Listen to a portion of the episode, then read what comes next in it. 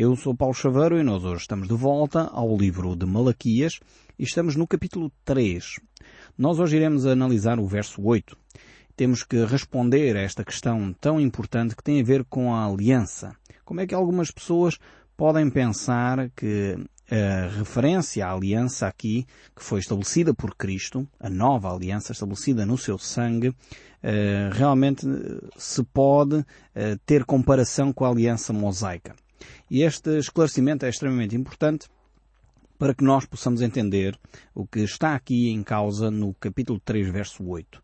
Nós vemos que a lei mosaica ou a aliança mosaica foi estabelecida com Moisés, como a própria aliança diz, no livro do Êxodo, e realmente ali os primeiros cinco livros da Bíblia eh, estabelecem esta aliança, expressam quais eram as condições, quais eram, no fundo, as prerrogativas que estavam em causa quando se estabelecia esta aliança. Podemos ler no livro de Levítico, por exemplo, que é um dos textos bíblicos que refere esta aliança, verso 9, no capítulo 26, aquilo que na realidade Deus esperava que acontecesse com o povo e quais eram as condições desta aliança. Diz assim o texto bíblico: Para vós outros olharei e vos farei fecundos e multiplicarei e confirmarei a minha aliança convosco. Então Deus está a estabelecer aqui a aliança com o povo de Israel e diz mais, comereis o velho da colheita anterior e para dar lugar ao novo tirareis fora o velho. Porei o meu tabernáculo no meio de vós e a minha alma não vos aborrecerá. Andarei entre vós e serei o vosso Deus e vós sereis o meu povo. Eu sou o Senhor vosso Deus, que vos tirei da terra do Egito, para que não fosseis seus escravos, quebrei os timões de vosso jugo e vos fiz andar eretos. Vemos aqui que na realidade Deus estabelece os termos da aliança, as razões pelas quais Deus vai fazer esta aliança com o seu povo, têm a ver de facto com esta libertação que Deus quer operar uh, no meio do povo de Israel, retirando-os da escravidão. E se olharmos para o livro de Deuteronômio, que é no fundo, uma repetição, uma confirmação uh, da aliança. No capítulo 4, verso 23, nós podemos ver o seguinte, Guardai-vos, não vos esqueceis da aliança do Senhor vosso Deus, feita convosco, e vos façais alguma imagem esculpida, semelhança alguma de coisa que o Senhor vosso Deus vos proibiu. Ou seja, Deus estava claramente a relembrar o povo de que se eles tinham um acordo com Deus, eh, eles deveriam cumprir a sua parte do acordo. E no caso aqui de Deuteronômio que nós estamos a ler, tem a ver mais uma vez com imagens que o povo andava a fazer quando tinha-se comprometido que não faria essas imagens de escultura. Tinha criado as suas próprias ídolos, as suas próprias imagens, substituindo assim a presença de Deus no seu meio. Então é esta, basicamente, era a aliança que Deus tinha estabelecido com o seu povo. E Deus tinha de agir, por isso, hum, em conformidade com este acordo, com os, os tratos que estavam estabelecidos neste acordo. Por isso enviou com frequência mensageiros para relembrar o povo acerca desta aliança e por último enviou Malaquias.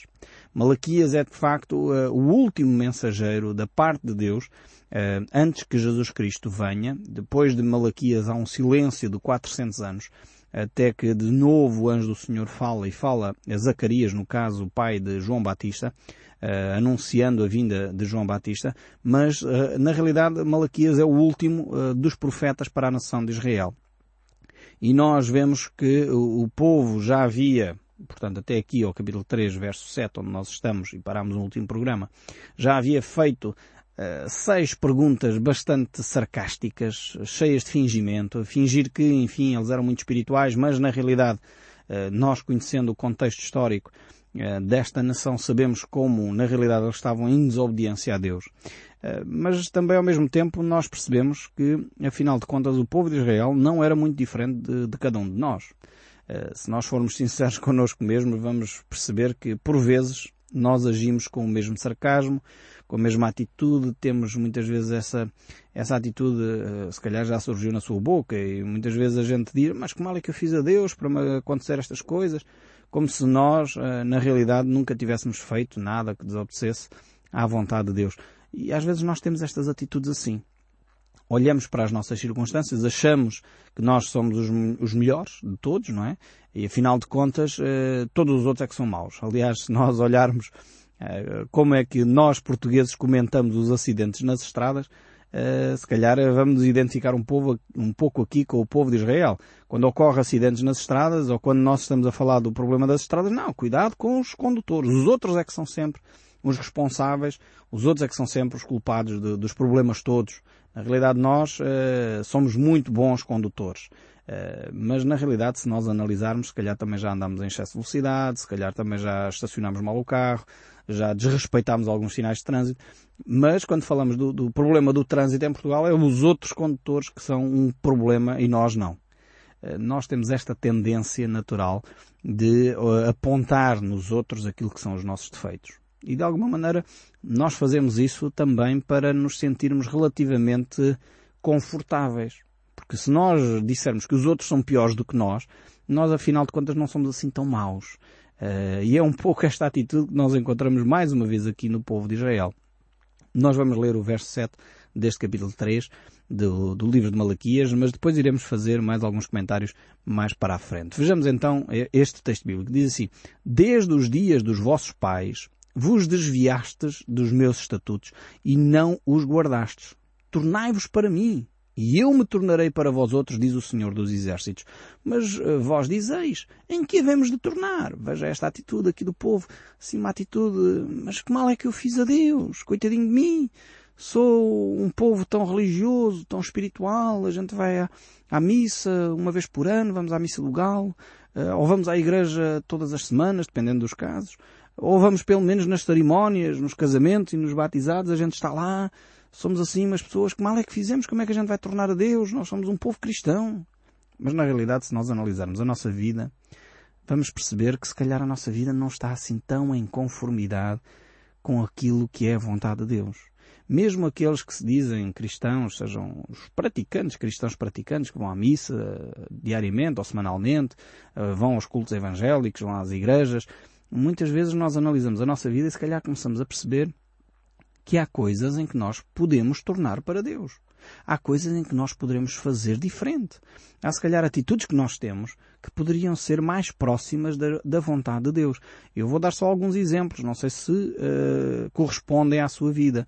Mas quando a palavra de Deus nos diz que nós devemos dizer bem daqueles que dizem mal de nós, a pergunta sai obviamente desta afirmação de Jesus, você já disse mal de alguém?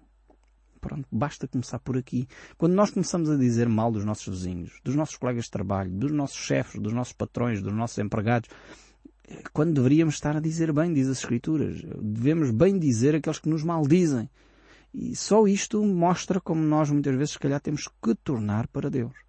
Quantas vezes nós substituímos a religião uh, e pensamos que estamos a fazer coisa certa quando deveríamos ter uma vida de transparência e de verdade. Jesus Cristo disse que nós deveríamos adorar a Deus em espírito e em verdade. Quando nós vamos com uma atitude de hipocrisia para o culto, ou quando nós vamos com uma atitude de hipocrisia para as cerimónias, para as procissões, será que efetivamente estamos a adorar a Deus em espírito e em verdade? Quando nós deveríamos, na realidade, perceber o coração, as emoções, as motivações que nos levam a participar nos cultos, nas missas, na, nas cerimónias oficiais da, da Igreja. Será que estamos lá de coração inteiro ou estamos lá porque é tradição, porque é normal, toda a gente vai e se eu não for os meus vizinhos comentam? Percebem como nós podemos e devemos tornar para Deus? Tornai-vos para mim e eu me tornarei para vós, diz o Senhor dos Exércitos. Muitas vezes nós criamos porque aprendemos, somos seres de hábitos. Nós aprendemos facilmente uh, o que significa ou quais as atitudes que podem indiciar espiritualidade. Em algumas comunidades é ficar sério, reverente, tiramos o chapéu, ficamos em silêncio. Noutras talvez é fechar os olhos, levantar os braços, eh, dizer amém, aleluia, e isso parece que de facto estamos eh, a ser espirituais. Agora, nós conhecemos o nosso coração e temos que analisar o nosso coração. Eu não estou a dizer que uma atitude externa é errada. Atenção, não me confundam, não, nem, nem percebam mal o que eu estou a dizer se de facto é isso que está no seu coração, faça aquilo que Deus está a colocar no seu coração. E não me compete a mim julgar quem faz ou deixa de fazer nem lhe compete a si julgar os outros que o fazem, dizendo, ah não, são todos uns hipócritas, todas as pessoas... Não, não é verdade.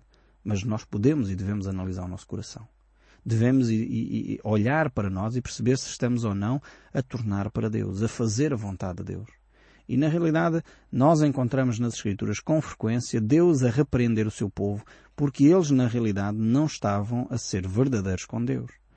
Faziam as cerimónias, iam lá ao templo, faziam aqueles rituais todos, até sacrificavam animais. Mas Deus, a certa altura, no livro de Isaías, por exemplo, ele diz, preciso eu do sangue de animais, preciso eu de animais do campo para serem sacrificados, não tenho eu todos os animais que eu quisesse. É, porque o povo na realidade não estava a perceber que estava a entrar num sacrifício, mas por ritual, não por sinceridade, porque compreendesse que o seu pecado era espiado naquela altura em que o animal era sacrificado. Então o povo já estava a fazer aquilo por tradição. Era hábito ir todos os anos ao templo sacrificar um animal, então vamos. Porque se não formos até já nem tem graça, não é? Já o ano não corre tão bem. E as pessoas acham, passam a fazer as coisas por tradição, por hábito, quando na realidade Deus quer o nosso coração. Precisamos de adorar a Deus, como diz Jesus, em espírito e em verdade.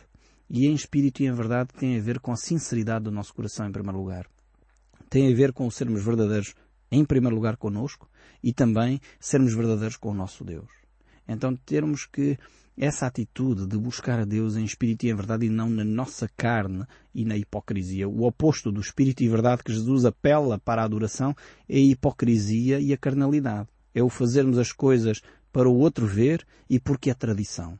E Jesus quer que cada um de nós possa adorar a Deus em espírito e em verdade. E é isso que Malaquias aqui nos levanta. Uh, eh, 400 anos antes de Jesus fazer esta afirmação, ele nos levanta esta mesma uh, questão. Porque Deus espera que cada um de nós retorne para Ele, se arrependa do seu caminho, volte para o caminho uh, correto, volte à casa do Pai.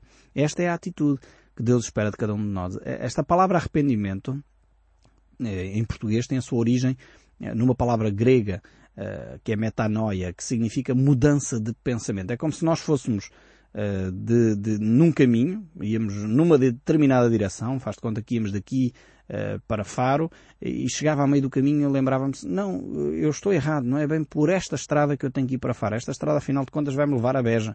Então eu tenho que mudar de direção, tem que voltar para trás, fazer o percurso inverso para, na realidade, apanhar a estrada que me leva até Faro. E isto é arrependimento. Ou seja, é eu perceber que estou num caminho errado, a direção que eu queria, onde eu queria chegar é um determinado lugar, afinal de contas percebi que por este caminho eu não chego lá. Preciso voltar para trás, dar meia volta no percurso que eu estou a fazer e volto para trás. Isto é arrependimento. É aquilo que a Bíblia fala do arrependimento. Então precisamos de ter esta atitude de voltar ao nosso Deus. E nós que nos dizemos cristãos, em 98% da nossa população, eh, deveríamos seriamente pensar em que temos, aonde é que temos abandonado o caminho de Deus. Porque na realidade não se pode dizer que o nosso país é 98% cristãos quando na realidade temos a maior taxa de alcoolemia quase da Europa, quando na realidade temos uma taxa elevadíssima de gravidez na adolescência, quando na realidade temos uma violência doméstica alarmante, todos estes fatores indiciam falta de valores cristãos.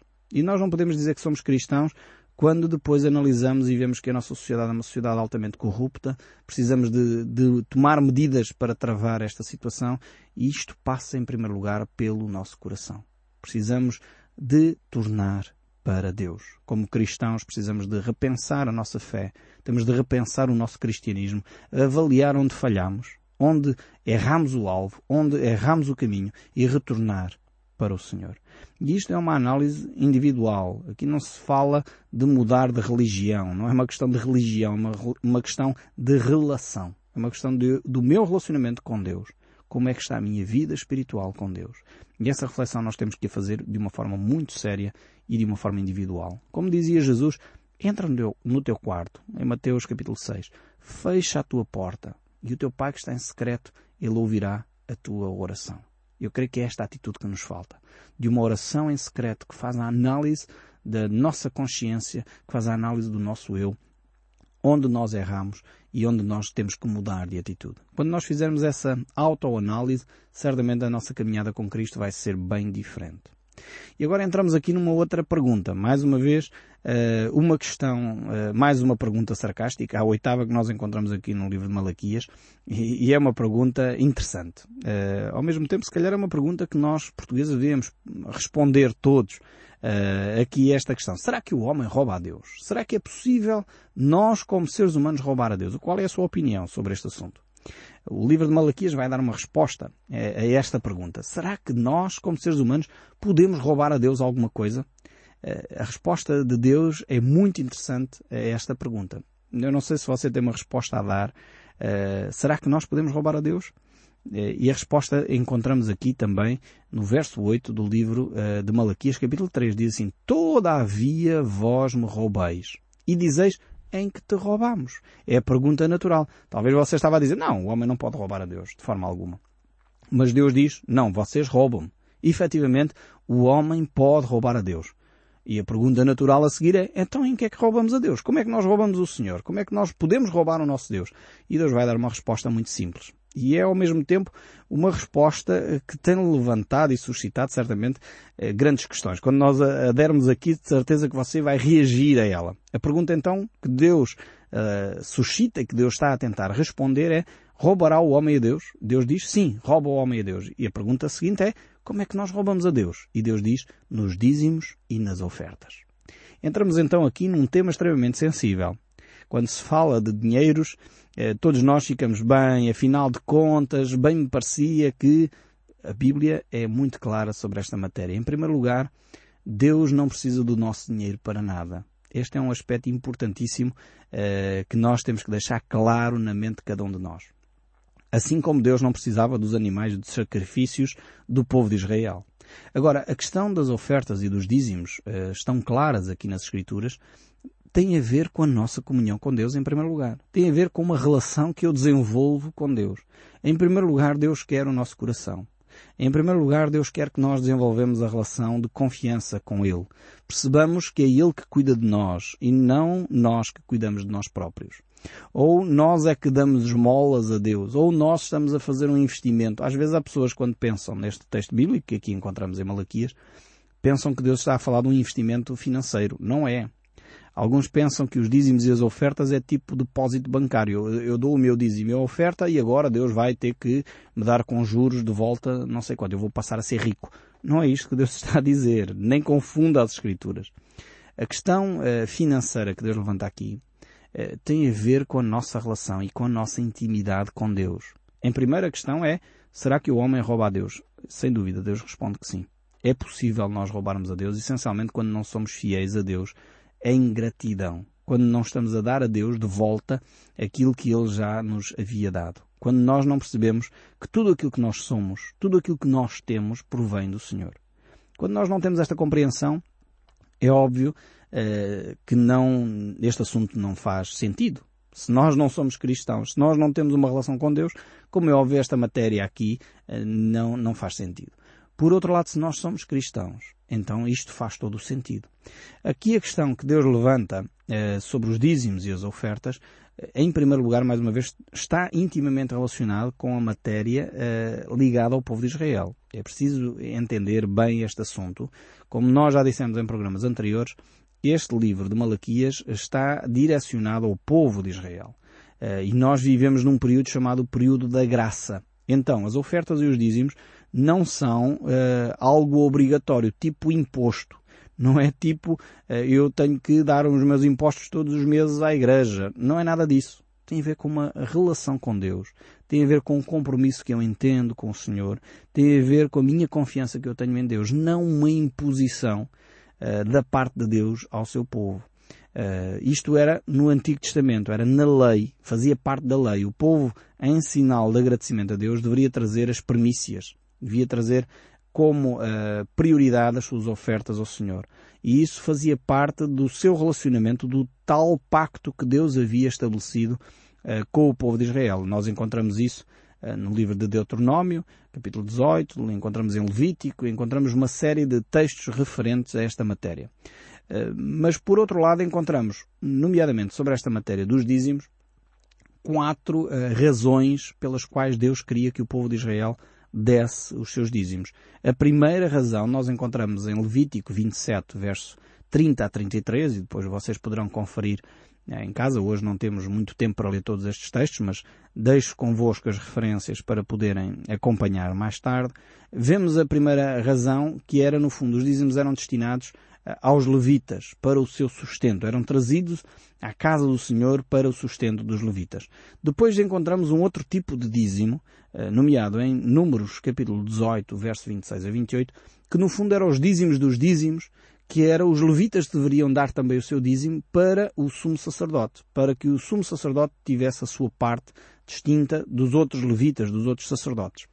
Depois ainda temos um outro tipo, encontrado em Deuteronômio eh, 12, verso 18, onde vemos que esse dízimo também eh, se destinava às famílias, não só aos levitas, mas às famílias dos levitas. Porquê? Porquê?